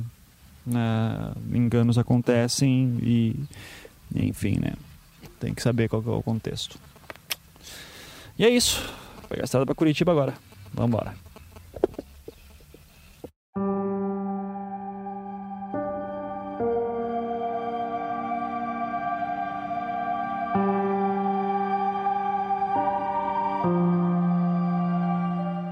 A primeira vez que Jorge Juliano Pérez, conhecido como Jorge Banana, apareceu nominalmente no processo é por conta de uma declaração que ele prestou via escritura pública, registrado em um cartório de São José dos Pinhais, cidade da Grande Curitiba, cuja comarca foi o local onde foi realizado o júri de 98. Essa declaração é datada de 1 de outubro de 1997. Nela, lê-se o seguinte: abre aspas que é morador em Guaratuba, no bairro Mirim, há oito anos, sendo que no mês de abril de 1992, em dia que não pode precisar, sabendo contudo que se tratava de um feriado, em momento em que procedia a uma pescaria no mangue, acabou por ter sua atenção despertada por um tronco, que lhe parecia ser uma caixeta, e ao procurar alcançá-lo, observou que junto a ele existia um saco plástico, parecendo-lhe semelhante a saco de cal que, ao procurar averiguar o que continha no interior do mencionado saco plástico, foi surpreendido com a existência de uma mão que lhe parecia ser de uma criança, estando deformada, como que em estado de putrefação, observando também a existência do que aparentemente seriam pedaços de vísceras e de cabelos loiros, os quais exalavam forte odor, e com a presença de muitas moscas, ficando, com a descoberta, bastante impressionado que, por julgar, a um primeiro instante, tratar-se de restos de um feto abortado, houve por bem se distanciar do local, tendo, já na sequência, comentado o fato com sua mulher. Que, posteriormente, e por insistência desta, houve por bem retornar ao local, na esperança de novamente encontrarem o aludido saco plástico que, ao retornar ao dito local, todavia, não mais encontrou tal objeto, em face de que a maré, àquela altura, teria subido e a água o teria levado. Que chegou a comentar o episódio com terceiras pessoas, mais de um mês depois, ao assistir um programa policial no qual se comentava a morte do menor Evandro Caetano, sendo que, inclusive, chegou a auxiliar soldados do Corpo de Bombeiros e de um delegado de polícia, cujo nome não se recorda, mas sabe tratar-se de um delegado da capital e que usava barba, na tentativa de encontrarem o que anteriormente havia visto naquele braço do rio chamado Mirim. Que todas estas buscas se revelaram infrutíferas que, mesmo assim, foi formalmente ouvido na delegacia de Guaratuba por este mesmo delegado, além de ter concedido entrevista a repórteres do Canal 4 de televisão. Fecha aspas.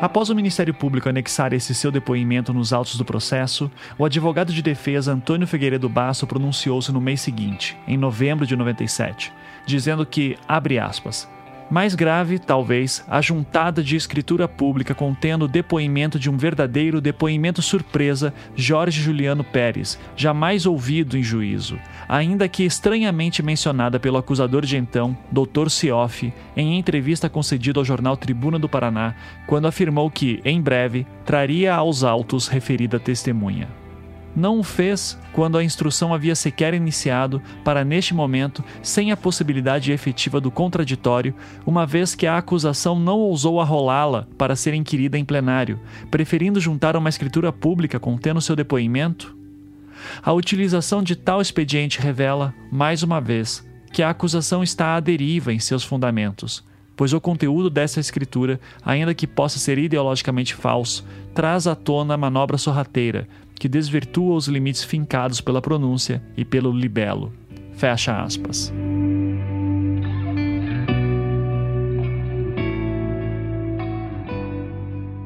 Em 6 de abril de 1998, na comarca de São José dos Pinhais, Jorge Juliano Pérez prestava seu depoimento em júri. Lendo os autos daquele julgamento, a impressão que tenho é que Jorge Banana é usado pela promotoria mais para tentar mostrar que a Polícia Civil estaria tentando ajudar as Zabage do que solucionar o caso. Eu tenho essa impressão pelo seguinte: em certo momento, enquanto ele é primeiramente interrogado pela juíza Marcelise Weber Lorit, ele afirmava que, abre aspas, que esteve na casa do informante um delegado baixo, entroncado de cabelos pretos, que o informante assevera que foi de 8 a 10 vezes depor na delegacia. Fecha aspas. Mais adiante, a partir desta informação, quando a acusação passou a questioná-lo, ele respondeu o seguinte: abre aspas. O informante reafirma ter estado oito ou nove vezes na delegacia e que deu mais de uma declaração assinando-a. que o Ministério Público pergunta se o delegado que procurou o informante tinha barba, sendo que o informante respondeu que sim. Que o informante nunca esteve em outra delegacia a não ser a de Guaratuba que mostrado uma fita de vídeo sobre o número 6, matéria jornalística, na parte em que consta o delegado Luiz Carlos de Oliveira prestando declarações à imprensa, o informante afirma que a pessoa de Luiz Carlos tem as características físicas da pessoa que esteve em sua casa e tomou seu depoimento, intitulando-se delegado. Fecha aspas. Mais adiante, os advogados de defesa também buscam desacreditar Jorge Banana, como é possível conferir no seguinte trecho. Aspas que, quando perguntado se já falou com o promotor Antônio César Cioff de Moura, o informante respondeu que não se recorda. Que, mostrada uma foto de matéria jornalística onde aparece uma fotografia do Dr. Cioff de Moura, o informante afirma que não se recorda de tê-lo visto. Que foi lido matéria jornalística que afirma que o informante procurou o Dr. Cioff de Moura para contar o relatado. Que o informante não se recorda de ter procurado o promotor. Fecha aspas. A matéria que a defesa citava é uma que consta no jornal Tribuna do Paraná, de 29 de julho de 1992, no qual na primeira página lê-se, abre aspas, ritual satânico, e os bruxos negam tudo. Fecha aspas. Em certo trecho da matéria, lê-se o seguinte, abre aspas, Outro detalhe que enriquece o processo e incrimina os acusados é o depoimento espontâneo de um pescador morador em Guaratuba. Esta pessoa, cujo nome não foi divulgado, procurou o promotor de justiça de Guaratuba e contou que em 20 de abril, 13 dias após a morte de Evandro, quando navegava por um canal que passa nos fundos da serraria onde foi realizado o ritual, encontrou um saco transparente de cal. Curioso, aproximou-se e mexeu com um remo para ver o que havia dentro, encontrando o couro cabeludo de uma pessoa com cabelos claros e duas mãos, que pelo tamanho indicavam ser de uma criança. Apavorado com o achado, o pescador deixou tudo no local e foi embora. Mais tarde, contou para sua esposa o que tinha visto, e esta, também assustada, pediu que não revelasse nada a ninguém, para não se envolver em confusão. Fecha aspas.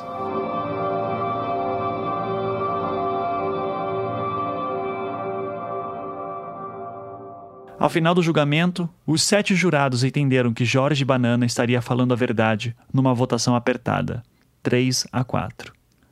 Apenas Edésio foi considerado como tendo prestado falso testemunho, numa votação de 5 a 2. Se eu fosse um jurado em 98, agora que conheço melhor o caso, o que eu pensaria sobre Jorge Banana seria basicamente a mesma coisa que penso sobre Edésio. E isso é o seguinte: eu acho curioso como Diógenes sempre está envolvido com eles, assim como acho curioso que os dois só começam a falar depois das prisões. Mesmo que eles tivessem medo da polícia civil, ambos declararam que eram próximos da família Caetano. Por que motivo não teriam falado reservadamente com os pais de Evandro?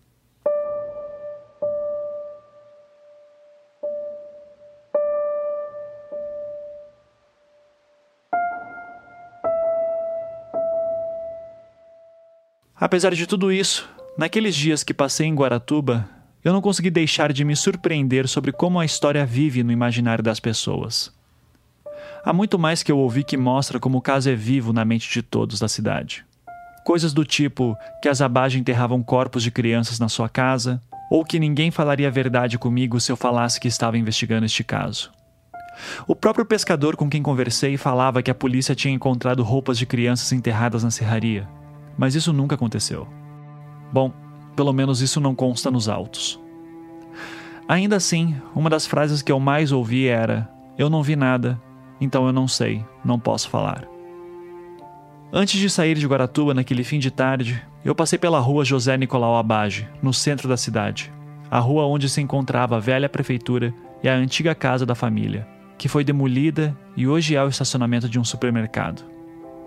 José Nicolau Abage era o pai de Aldo Abage e considerado um dos políticos que construíram Guaratuba. Ao passar na frente do estacionamento onde antes era a tradicional casa da família, construída pelo próprio patriarca e que hoje só sobrou parte do muro baixo que demarcava a residência, eu não consegui deixar de pensar no poder de duas simples palavras: Eu vi. De acordo com o que ouvi também, A casa da família teve que ser vendida para pagar advogados ao longo dos anos.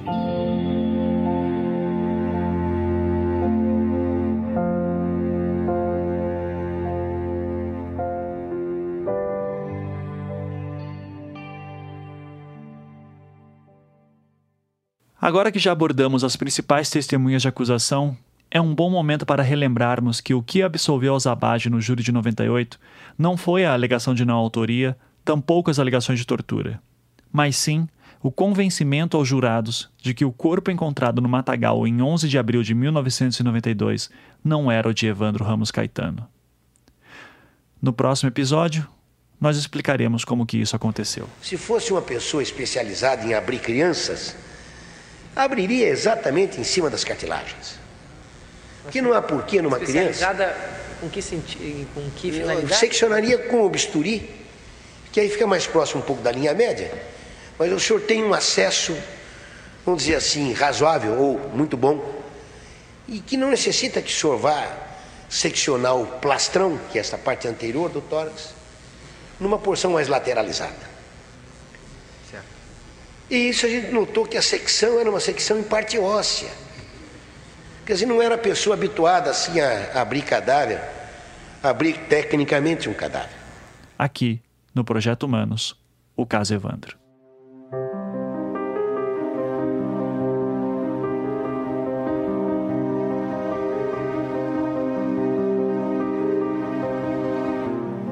Projeto Humanos é um podcast em formato storytelling produzido pelo Anticast e distribuído pela Half Death. Ele só é possível de ser realizado graças à ajuda de nossos patronos que contribuem mensalmente com a quantia que podem. Se você aprecia o nosso trabalho e gostaria de ajudar, acesse projetohumanos.com.br e clique no link Apoie.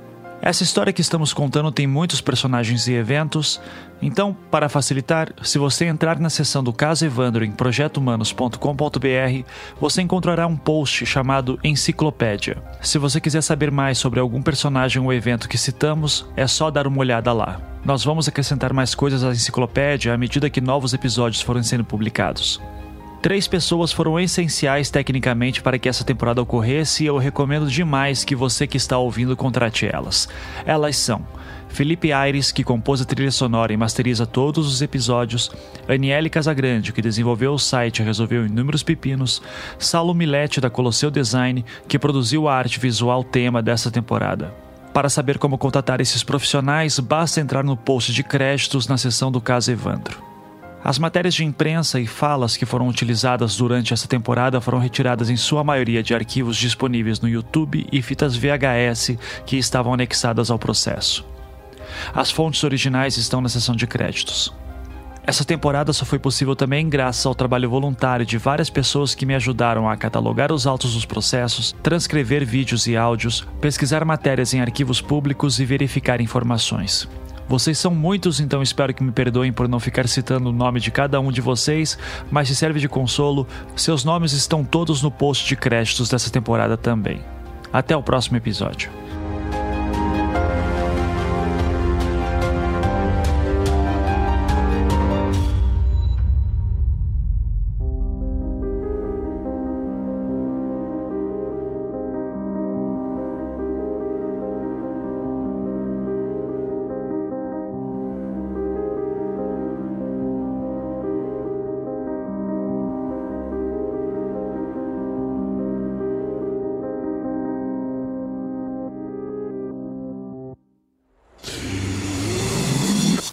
staff.